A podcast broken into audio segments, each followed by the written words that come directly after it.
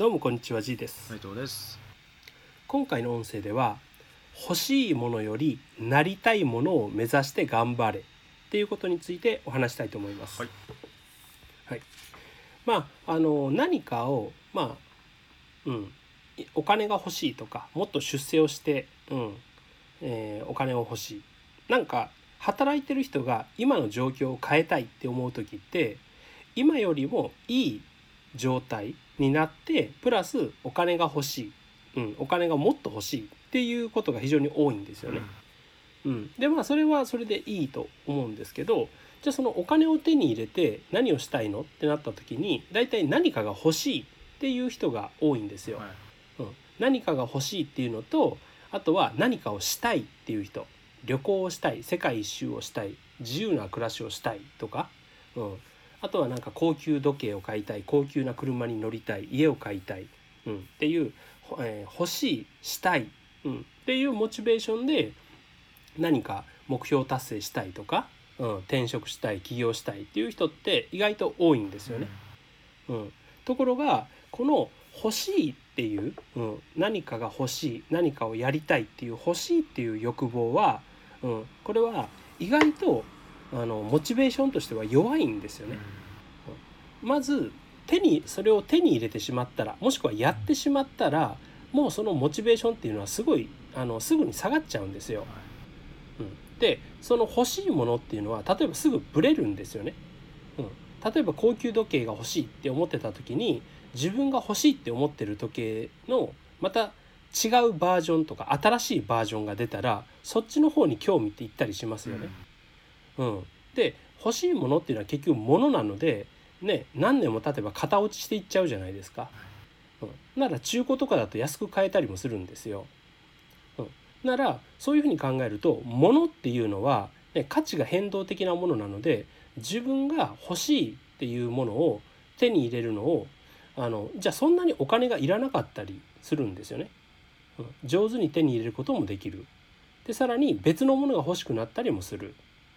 そして何より手に一度手に入れたらもう満足っていうふうになるわけですよ。うん、ベンツにベンツが欲しいベンツを乗り回したいって思ってる人がやはり2,000万のベンツを買ったらもうそこでやっぱ満足するんですよね。うん、でその先ってあんまりないわけですよ。うん、ベンツか2,000万のベンツ買ったよしじゃあ次はフェラーリだってなかなかならないんですよね。うん、じゃあ少なくともその車を高級車を買いたいっていう欲に対してはもう満たされてしまうわけなんですよね。うん、で満たされてしまうともうそれはモチベーションにはなりえないわけです。うん、で人間っていうのは動くためにやっぱりモチベーションっていうのがいるんですよね。はい。今仕事が辛いから人間関係が辛いからお金が金銭的に辛いから、うん、だからも何か新しいことをしたいそして今の自分今の状態を変えたいっていうモチベーションがあるわけなんですけど、うん、それを手に入れてしまったらそのモチベーションは当然消えるわけですよ。うん、そしたらそこで完全にストップするんですよね。はい。そしたらそれってもうそれ以上努力ができなくなるんですよ。うん、そこで終わってしまう。はいだからそうじゃなくて〇〇のようになりたい、うん、誰々のようになりたいとかこういう生活をしてる人のようになりたいっていうふうに、うん、所有のハブではなくて自分がどうなりたいっていう B, B 同士の B をモチベーションにしないといけないんですよ。うん、そうするとね、えー自分が何かなりたいっていうのはある意味究極の自分の理想形を追い求めている行為でもあるんでちょっとやそっとでは終わらないんですよね。うん、何かを買って終わりかっていうとそんなことはないわけですよ。うん、で自分が例えば誰かに憧れていたとしたらその人はきっと、ね、自分が進化するのと同じぐらい相手も進化していくんで果てしなく追い続けることもできるんですよね。うん、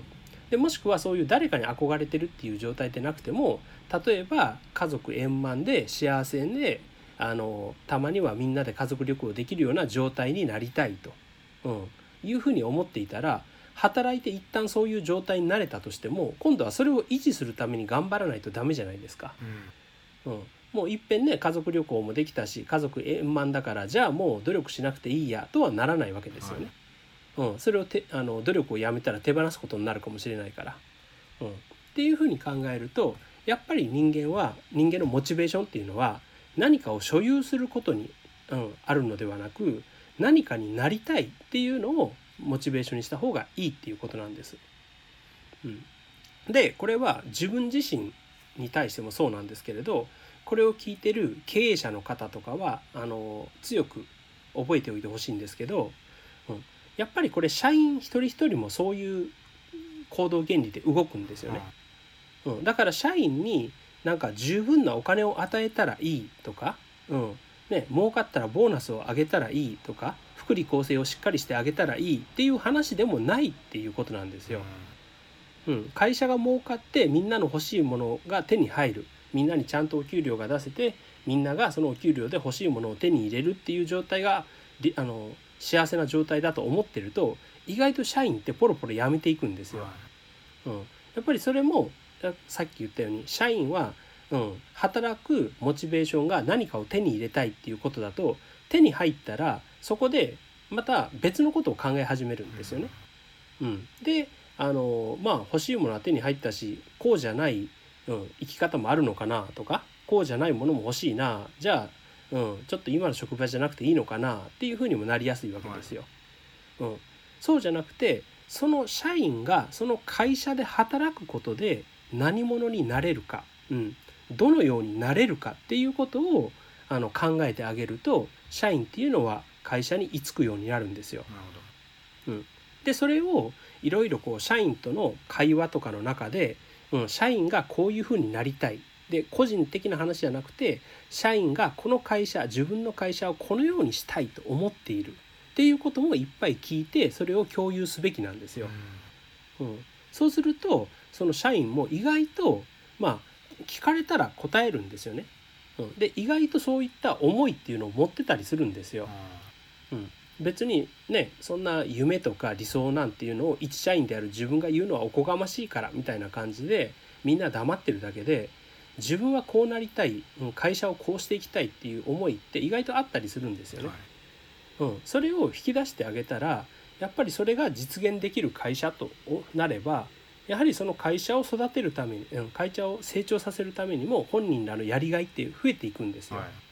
うん、この会社で働くやりがいが会社からもらえる報酬だけであればもっと報酬をくれる別会社が現れた瞬間にそっちに行っちゃうってことなんですよね。うん、だけど自分がやりたいことがこの会社なら実現できるからっていう思いがあればね多少待遇がいい別の会社が引き抜きに来たとしてもいやいや俺はこの会社をここまであの育ててきたしそしてこの会社でここまで行くんだからそんなものには乗らないぜっていうふうに、うん、なるわけですよ。はい、そうだからあの、うん、従業員にこう餌を与えて食わせてやっていれば、うんね、従ってくれて、うん、自分のことを尊敬してくれてなんてそんなのはねもう戦前ぐらいの価値観ですよね。うん、今はもうみんな飯ぐらいならどんな仕事をしても食えるわけで。うんうん、仕事をしながら人生で一番たくさん時間を使う仕事をしながらやはりあの自分が何者であるかそして何者になりたいのかっていう自分の人生をやっぱり作ってるわけですよ。はい、うん、だったらそれをちゃんと会社がそこを与えれるんだっていう形を見せないとそれを与えてくれない会社にはやっぱり社員っていうのは居つけない、うん、居つかないわけです。うん、で今これあ今というかこれからますますいい人材を採用するっていうのが難しくなっていきます。はい、ね、人働いてる人はどんどん減り続けて、うん、働く人口が減っていってるのに、ね、仕事をまあ、そういう人を募集する側にしてみれば、まあ、その取り合いになっていくわけですから優秀な人は引く手あまたなんですよね。うん、ただその時に優秀な人に来てほしいからって言ってどんどんどんどんあの金銭的なものとかの条件ばっかり良くして待遇ばっかり良くしても結局優秀な人ほどどこからもそういう話が来るのでいつかないっていう話なんですよ。うん、で変な話あの、ね、腰掛けにされて終わってしまうんですよね。はい、うん、逆に優秀な人ほどこうなりたいとかそういう理想形っていうのを持ってたりするんでそれが自分の会社の中で達成できるっていうふうに見せることが経営者にとっては大事だっていうことなんです。はい、うんそして今、え一従業員サラリーマンとして働いてる方は自分の会社でそれがね、できるのか自分のやりたいことが達成されるのかっていうのを考えてほしいんですよね。うん、では、えー、達成できるように会社に働きかける上司に働きかける社長に働きかけることはできるのかっていうことも考えてほしいんですよ。あの会社で上司っていうのも、まあ、例えばそれがねあの社員が5,000人とか1万人とかいるような大企業で社長に直訴するっていうのはまあありえない話なんでしょうけど、うん、社員がまあ数数十人から数百人ぐらいの会社だと、ね、社長とか上の人間は社員らが何を考えてるかとか社員がどういうふうにしてほしいかみたいな意見っていうのは意外と聞きたいんですよね。うん、で社員あ社長とか言ったってやっぱり同じ人間ですから別にそんな怖い相手じゃないんですよ。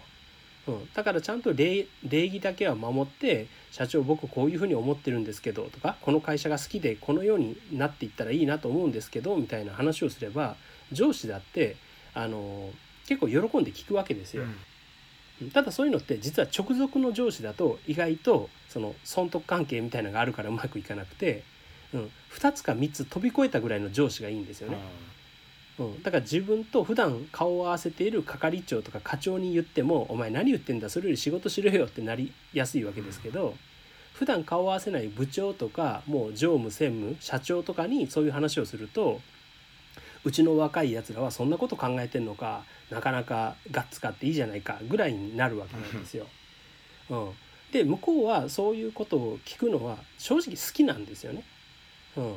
だからそういうふうな話をするとそれがきっかけになって何か会社が変わったりとかってある話なんですよ。うん、だけどなんか多くのサラリーマンはそんなね上司に直訴みたいなことをして自分の立場が悪くなったらどうしようとか、うん、そんなことを言うなんてとんでもないことだとか考えたこともなかったみたいに思う人多いんですよね。うん、だけどそんなことは実は全然ないしもしそれでいやあのーお前はそんな考えを持ってるのはうちの会社にはふさわしくないって言われるようであればそれは本当にふさわしくないから出た方がいいんですよ。うん、時間っていうのはやり直せないんで、うん、そこをね無駄な時間を使うって一番もったいないんですよね。はい、うん、っていうふうなことを考えるとこれはね本当今サラリーマンの人も今経営者の方も、うん、これからまあ、自分が働いていくにあたってそして自分が人を働かせるにあたってすごく重要な考え方の一つなので是非参考にしてほしいなと思います。はい、